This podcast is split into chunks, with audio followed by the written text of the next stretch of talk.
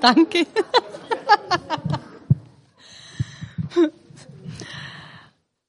Ich heiße auch jetzt ganz herzlich willkommen unsere Zuhörer, Zuschauer am Bildschirm und freue mich einfach immer wieder, dass sich auch da Leute zuschalten. Wir haben da immer wieder Rückmeldungen und es ist einfach klasse. Der Titel der heutigen Predigt, der heißt Dornröschenschlaf oder lieber wachgeküsst. Märchen beginnen ja meistens so. Es war einmal vor langer, langer Zeit. Vor circa eineinhalb Jahren, da war für Prinzessin Feodora die Welt noch in Ordnung. Alles drehte sich nur um sie, um ihre Wünsche und sie hatte alles im Griff. Wunderbar geplant und ihr ging es so richtig gut.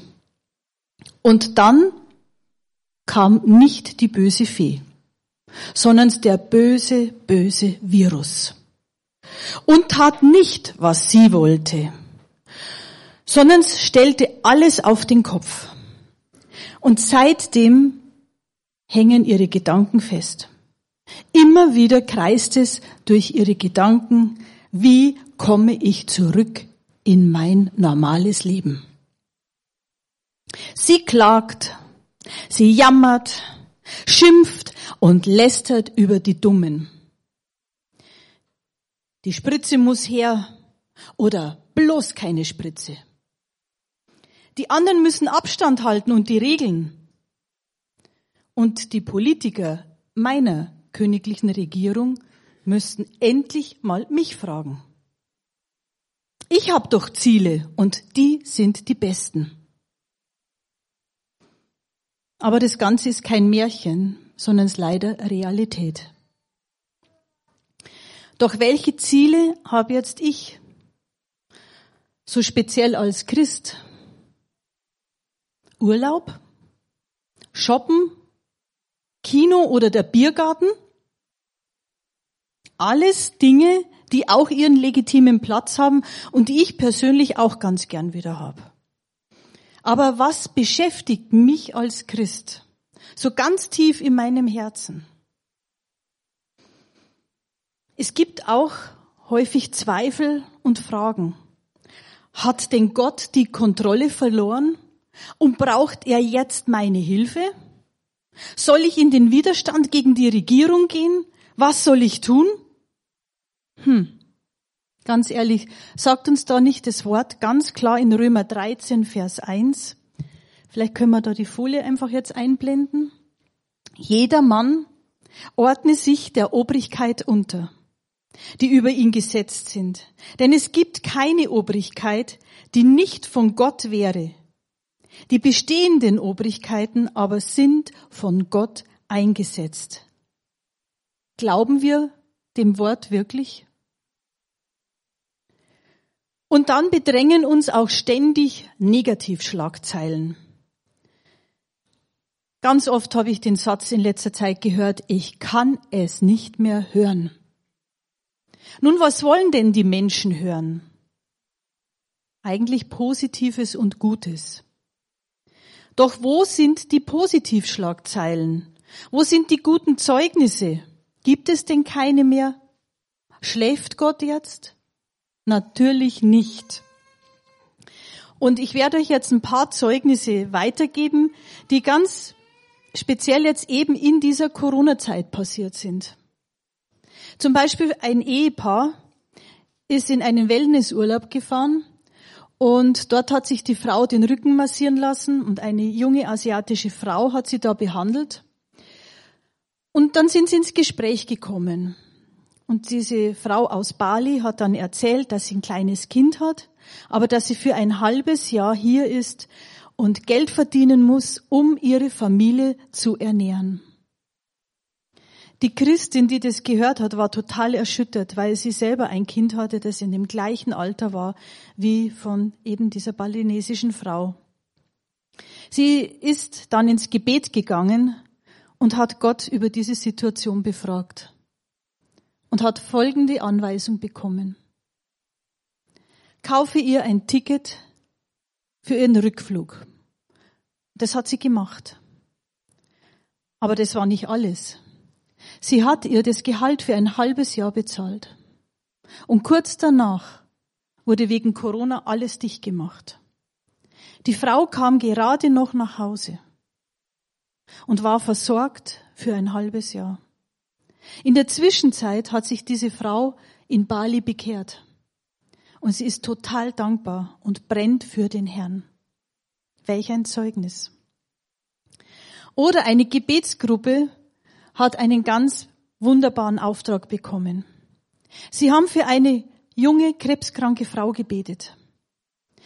Dieser Frau wurde Brustkrebs diagnostiziert, ein riesengroßer Tumor im Darm und Leberkrebs. Die Gebetsgruppe hatte den Glauben, dass Gott immer noch Wunder tut und eingreift. Der Brustkrebs ist weg. Der Tumor im Darm konnte problemlos entfernt werden. Und die Heilung läuft so gut, dass die Ärzte sie ständig fragen, was sie denn mache. Der Leberkrebs ist um einiges schon kleiner geworden und kann operiert werden. Und die Gebetsgruppe bleibt dran. Aber es ist nicht nur das, dass diese Frau berührt wurde durch Gottes heilende Hand, sondern diese Frau hat ihr Leben Jesus übergeben und folgt jetzt Jesus Christus. Und sie wird geheilt an Geist, Seele und Leib. Und ein drittes noch. In meiner Nachbarschaft ist eine Bedienung und wir wissen alle, dass äh, Menschen, die in diesem Job arbeiten, ja ganz viel auch von ihrem Trinkgeld leben. Als Corona dann kam, hat sie nur noch Kurzarbeitergeld bekommen und konnte gerade noch ihre Miete und die wichtigsten Unkosten begleichen. Aber hatte ganz, ganz wenig Geld eben fürs Leben. Auch da hat Gott hineingesprochen. Auch da hat Gott einen Auftrag gegeben. Und ich habe sie kürzlich getroffen und sie hat Folgendes zu mir gesagt. Ich werde so versorgt, dass es mir schon peinlich ist. Gott hat ihre Not nicht übersehen und hat auch viele Menschen aus der Nachbarschaft dafür benutzt. Hören wir hin, wenn Gott zu uns spricht? Haben wir den Mut zu gehorchen? Und sind wir bereit, es uns etwas kosten zu lassen? Was hat uns eigentlich unser bisheriges Glaubensleben schon gekostet? Mancher Gläubige schreckt ja schon zurück, ja, in den Gottesdienst mit einer Maske zu kommen. Aber ich bin total froh, dass ich hier lauter Menschen sehe, die trotz Maske hier sind und die viel lieber vor der sichtbaren und vor der unsichtbaren Welt ihre Entschiedenheit zeigen und ihren Platz eben nicht verlassen. Bedenken wir doch einmal als Gläubige, was es Jesus gekostet hat. Er hat für unsere Errettung sein ganzes Leben eingesetzt, alles. Ich staune auch immer wieder, wenn mir Geschwister erzählen, dass sie jetzt endlich am Sonntag ausschlafen können. Und dank der modernen Medien können sie sich auch den Gottesdienst dann noch anschauen, aber halt, wenn es ihnen passt. Ich kann da nur sagen, hey, wach auf. Du bist doch nicht Dornröschen, die alles verpennen konnte. Denn Gott hat Ziele und für die musst du wach sein und zwar jetzt. Komm einfach aus deiner Lethargie raus. Aus dem Rumhängen, aus dem Aufgeben und sich zurückziehen. Denn es sind einfach keine Lösungen und dein Auftrag für diese Zeit. Wir müssen nicht immer was Großes machen. Kleine Gesten und Taten sind immer noch besser als keine Gesten und Taten. Und diese Corona-Zeit ist ein Weckruf für das Volk Gottes, aber auch für die Unerlösten. Und je mehr wir uns hängen lassen, umso mehr freut sich der Teufel. Weil er kann jetzt tun und lassen, was er will. Wir sollten doch aufstehen und uns ihm in den Weg stellen. Die Frage nach dem Impfen, soll oder soll ich nicht, beschäftigt ja manche mehr als das Wort Gottes. Oder die Frage, hast du dich schon impfen lassen oder nicht? Und wenn nicht, warum? Spaltet mehr, als wie wir uns vorstellen können. Und hier beginnen dann Menschen zu richten und zu trennen. Und es steht uns absolut nicht zu. Menschen, die vorher Toleranz rauf und runter proklamiert haben, werden hier plötzlich absolut intolerant. Und dann kommt noch der Impfneid bei manchen dazu. Also ich frage mich echt, geht's noch? Freiheit, was ja so groß geschrieben wird, wird dann auch plötzlich in christlichen Kreisen ganz verdreht und man darf keine Eigenverantwortung mehr in seinen Entscheidungen treffen. Merken wir, wie hinterhältig hier der Teufel arbeitet. Er versucht es, wie zu den finstersten Zeiten von Deutschland, wieder mit Kontrolle und Manipulation. Menschen beginnen sich gegenseitig zu verpfeifen, zu richten und auszuspionieren. Für unser Land eine totale Schande. Ich höre auch in letzter Zeit den Satz, wir leben in der Endzeit und die Wiederkunft Christi ist nicht mehr weit. Mir stellt sich hier die Frage, sind wir bereit dafür? Spätestens jetzt sollten nämlich die Christen aufwachen und ins Trainingslager Gottes gehen. Und als erstes brauchen wir dazu eine Grundausbildung. Wir müssen wissen, wer wir sind. Weißt du das? Wenn nicht, dann werden dir Abgrenzungen, Ablehnungen und so weiter einen, also buchstäblich den Boden unter den Füßen wegziehen. Denn das wird auf die Christen zukommen. Das steht ganz klar in der Bibel. Und wenn wir jetzt schon die Hosen voll haben, weil eventuell unser Name in der Liste von der Gemeinde drinnen steht und vielleicht dann Christenverfolgung kommt und mein Name wird dann bekannt, dann zeigt uns das leider einfach nur, dass wir noch schwach sind und dass wir standhafter werden müssen. Jesus wusste das alles und er lehrte seine Nachfolger. Und wir wissen anhand vom Wort, dass seine Nachfolger standhaft geblieben sind. Sie haben sich ausbilden lassen und sie wussten, wer sie waren und in wessen Autorität sie lebten und wirken konnten. Sie wussten aber auch ganz genau, dass Nachfolge nicht auf ein Lustprinzip gebaut ist. Als meine Kinder noch klein waren, dann habe ich ihnen natürlich manchmal was angeschafft. Und dann kam ganz häufig die Antwort, ich habe überhaupt keinen Bock. Meine Antwort war meistens dann drauf, okay, dann machst du das ohne Bock. Das fanden sie jetzt nicht so lustig. Aber es gibt auch Aussagen, ich habe keine Lust auf den Gottesdienst und eben keine Lust aufzustehen. Ich habe keine Lust zu beten, weil dafür habe ich keine Berufung und für Evangelisation auch nicht. Ich habe keine Lust im Wort zu lesen und so weiter und so weiter. Aber nirgends lese ich im Wort, wenn du Lust hast, dann erzähl doch was von mir. Und wenn du Lust hast, dann kannst du ja mal beten für die Verlorenen. Im Wort heißt es, betet alle Zeit. Oder mit dem dein Herz voll ist, davon läuft dein Mund über. Ich weiß aus eigener Erfahrung, dass unser Fleisch und mein Fleisch nicht immer Lust auf solche Dinge hat weil sie sich einfach dem Geist Gottes nicht unterordnen möchte. Und hier stehe ich ganz klar vor einer Entscheidung. Der Geist oder mein Fleisch? Im Wort in der Bibel zu lesen, das baut meinen Geist auf. Denn das Wort ist total voller Leben. Es stärkt, es gibt Kraft und Energie und macht mich einfach lebendig.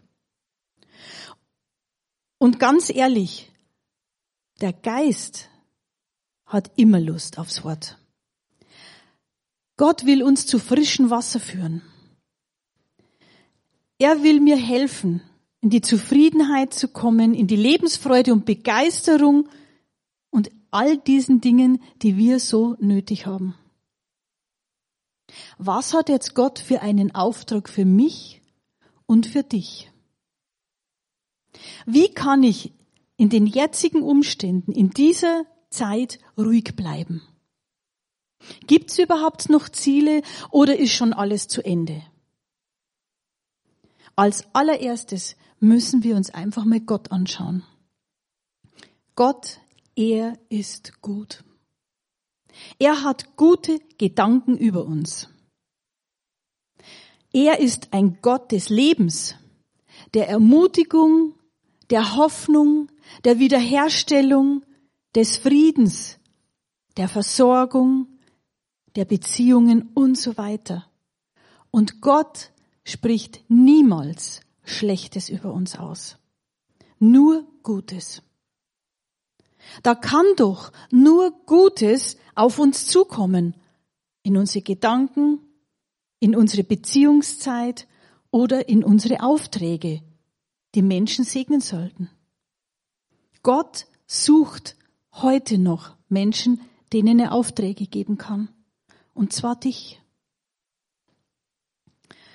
Vor kurzem war ich bei einer Evangelisationsveranstaltung. Ich war dort nur zum Beten und habe das Ganze eben so beobachten können. Und eines habe ich festgestellt.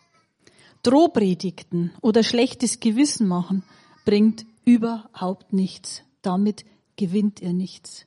Und das ist nicht der Schlüssel zu dem Herzen der Menschen. Die Menschen suchen Gemeinschaft. Da haben sich ganz viele immer wieder als Grüppchen getroffen und sind dann in den englischen Garten marschiert. Sie suchen Gemeinschaft. Sie suchen Annahme, Freude, Frieden. Sie suchen Akzeptanz und Sicherheit. Und jeder Mensch sucht Liebe. Wir Christen sind nicht dazu berufen, zu richten und zu sagen, oh, die haben Jesus noch nicht darum. Wir sind berufen zu ermutigen, und wir sollten Gott repräsentieren und Menschen sein, mit denen man gerne zusammen ist. Weil eben die Liebe, der Frieden, die Freude und all diese Dinge in uns lebendig sind. Und wie einfach ist es, jemanden zu ermutigen. Wir brauchen eigentlich nur mit Gottes Augen hinsehen oder hinhören und entdecken, dass zum Beispiel ein Papa mit seinem Kind ganz lieb umgeht und dann können wir doch ganz einfach sagen, Sie sind aber ein lieber Papa. Wie einfach. Und es ist vollkommen egal, ob der Gegenüber ein Deutscher ist oder ein Ausländer, ob es ein Christ ist oder nicht. Es ist ein Mitmensch. Und so können wir eben unsere Augen und Ohren aufsperren und wahrnehmen, was an Guten um uns herum passiert. Und dann können wir diese ansprechen. Wer weiß, was aus diesen Dingen geschehen kann. Ich möchte euch heute alle ermutigen, aus dieser Corona-Bequemlichkeit und deinem Dornröschenschlaf aufzuwachen und wieder rauszukommen. Warum? Weil jeder von uns einen Auftrag hat. Und den solltest du nicht verschlafen. Und es ist egal, Leute, ob wir jung sind oder ob wir schon ein etwas reifer eben sind. Das zählt bei Gott nicht. Warum? Weil niemand so lachen kann wie du. Niemand kann so reden wie du. Niemand kann so leuchten wie du. Und niemand ist so wie du. Gott möchte, dass wir Begeisterte sind und nicht langweilige und lauwarme, sondern für ihn und seine Sache brennen. Gott selber war, ist und wird es immer sein, ein leidenschaftlicher Gott. Immer. Doch nicht jeder Mensch kennt Gott. Und da haben wir auch mal dazu gehört. Das dürfen wir nie vergessen. Wie dankbar können wir sein, dass wir Gott in unserem Leben haben und ihn kennen. Früher, bevor wir Christen wurden, waren wir Sünder. Aber Gott sieht uns jetzt, nachdem wir unser Leben in seine Hände gelegt haben, nachdem wir ihm gesagt haben, wie sehr wir ihn brauchen und er unser Papa wurde, sieht er uns ganz anders und er spricht über uns wunderbare Dinge aus. Und ich werde euch da jetzt einige vorlesen. Ich sage das in der Du-Form. Und wer mag, kann da die Augen zumachen, um sich ganz persönlich das wirklich reinzuziehen, weil das tut so gut im Herzen. Du bist mein geliebtes Kind. Du bist meine Gerechtigkeit. Du bist mit Jesus verbunden und ein Geist mit ihm. Du bist eine neue Schöpfung. Das Alte ist vorbei. Du bist heilig und gerecht vor Gott. Du bist ein Miterbe Christi. Du bist Christi Freund. Du bist ein Hausgenosse Gottes, ein Bürger des Himmels. Du bist ein Teilhaber der himmlischen Berufung. Und so könnte ich euch noch etliche Bibelstellen vorlesen. Da gibt's ganz, ganz viele, wo Gott uns nur Gutes zusagt. Es sind alles Wahrheiten, die Jesus ausgesprochen hat. Tatsachen. Und Gottes Wort ist nun mal die absolute Wahrheit. Und die sollten andere auch hören und erfahren. Also warum schlafen wir immer noch?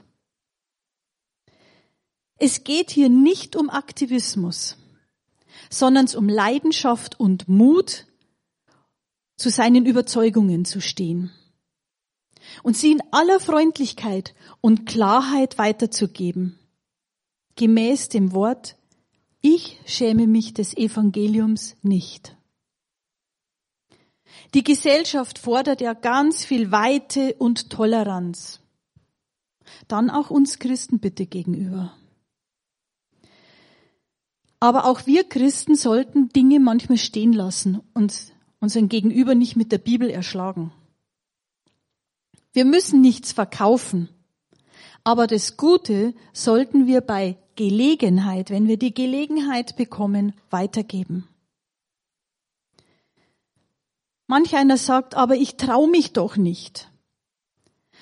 Im zweiten Timotheus 1, Vers 7 steht, Gott hat uns keinen Geist der Furcht gegeben, sondern der Liebe, Kraft und Besonnenheit.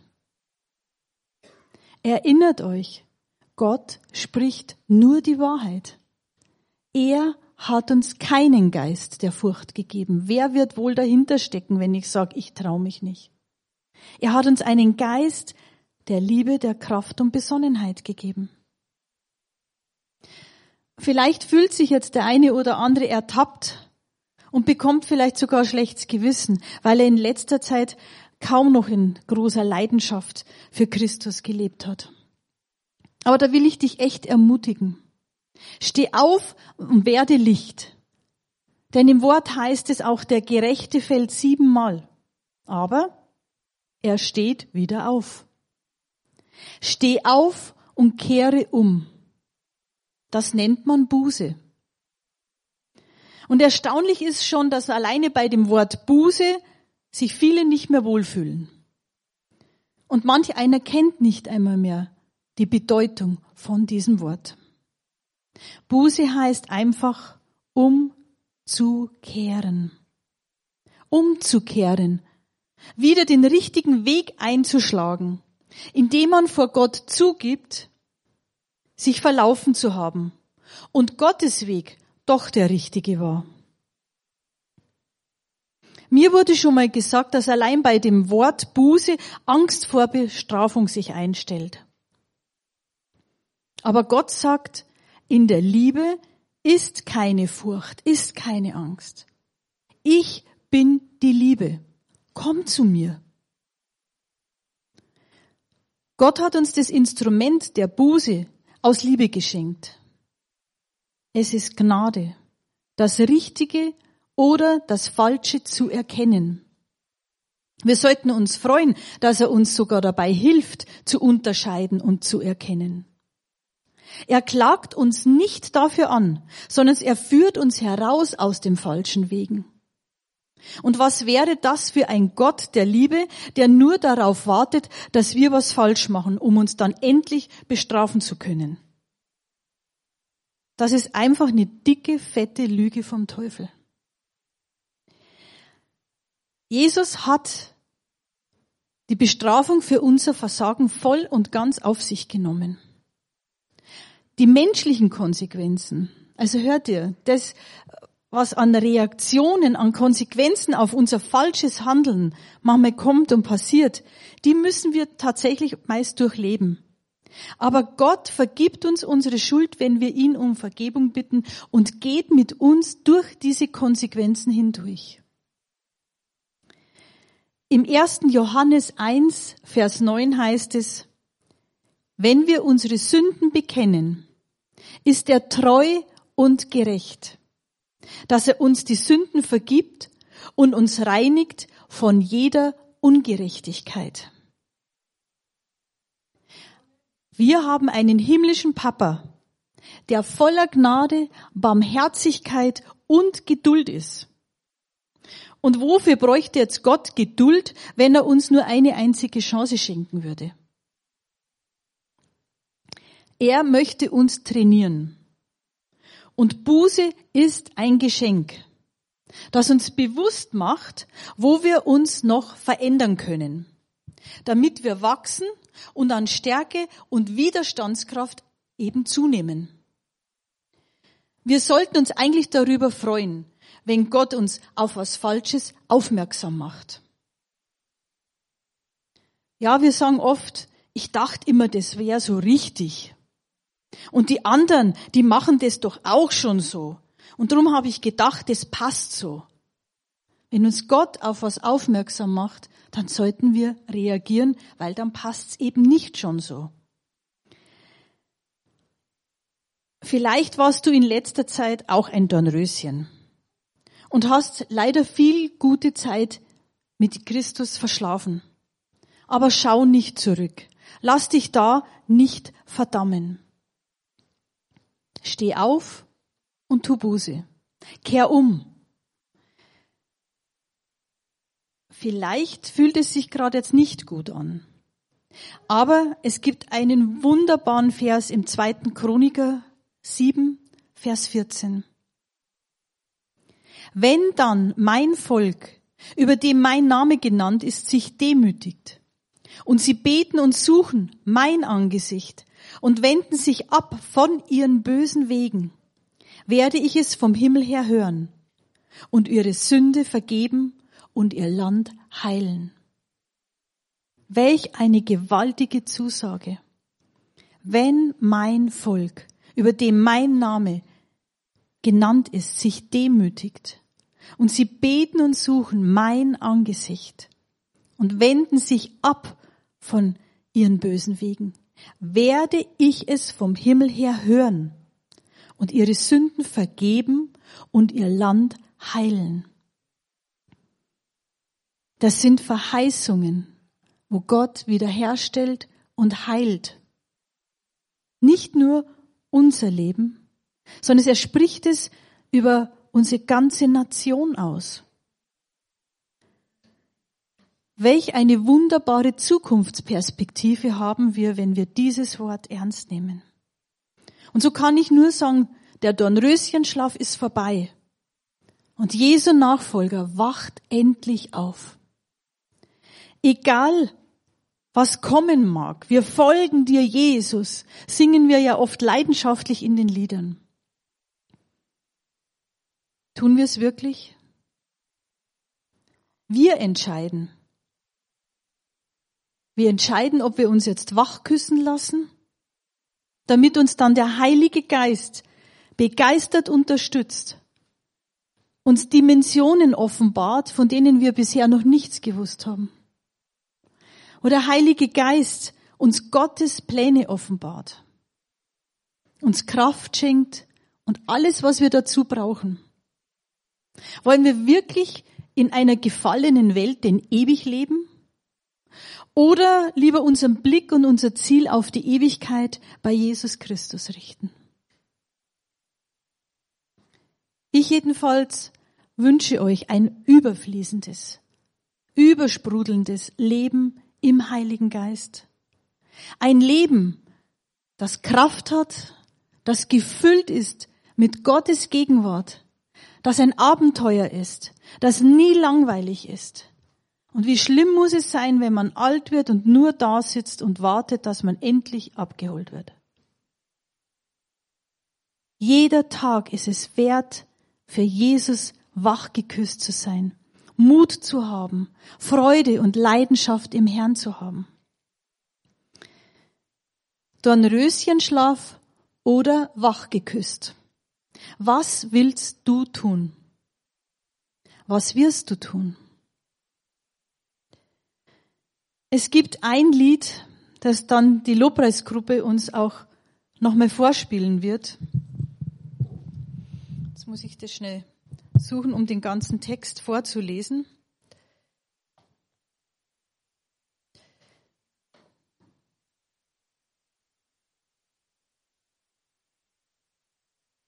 Hat sich's leider alles verstellt gehabt. Schon auf der Folie gut. Lass die Flamme meiner Liebe nicht erkalten. Lass mein Herz sich nicht entfernen von dir. Herr, das Feuer meiner Leidenschaft soll brennen. Jesus, tu ein tiefes Werk in mir. Komm mit Feuer. Ich will brennen, Herr, für dich. Komm mit Feuer und verzehre mich. Gib mir dein Feuer, das die Finsternis erhält. Feuer, ein Licht in dieser Welt. Bitte schenke mir ein glühendes Verlangen und entfache meinen Eifer wieder neu. Lass die Sehnsucht meines Herzens nie erlöschen. Jesus, mach mich willig, mach mich treu. Komm mit Feuer. Ich will brennen, Herr, für dich. Komm mit Feuer und verzehre mich. Gib mir dein Feuer, das die Finsternis erhält. Feuer, ein Licht in dieser Welt. Das wünsche ich euch. Der Herr hat mir das so aufs Herz gelegt. Und wer sagt, ich möchte eine Auffrischungsentscheidung treffen oder hat sein Leben noch überhaupt nicht in die Hände Gottes gelegt, dem bitte ich jetzt aufzustehen und mit mir zu beten. Herr Jesus Christus, ich lege dir nochmal ganz neu meine Lebensentscheidung für dich hin. Ich bete, himmlischer Vater, dass da, wo ich müde war, wo ich lau war, wo ich langweilig geworden bin, wo wir, wo mein Fleisch einfach stärker war, dass du mir vergibst. Ich bitte dich, Heiliger Geist, dass du mit deiner Kraft ganz neu in mein Leben kommst. Ich brauche dich. Ich brauche deine Kraft. Ich schaffe es alleine nicht. Aber ich will brennen, Herr, für dich. Ich möchte, dass mein Herz genauso leidenschaftlich ist wie dein Herz. Ich bin bereit, Herr, dir zuzuhören. Und hilf mir, deine Aufträge zu erkennen und sie anzunehmen, dass ich aufstehe und ein Licht bin in dieser Finsternis. Ich danke dir, allmächtiger Gott, dass es pure Gnade und Erbarmen ist, dass du mir falsche Wege offenbarst und du dich freust, wenn ich wieder zurückkomme. Amen. Darf ich das Lobpreisteam bitten, dass wir das Lied gemeinsam singen und legt all eure Leidenschaft bitte da mit hinein. Der Herr schaut auf unsere Herzen. Gott allein weiß, was wirklich Wahrheit ist. Amen.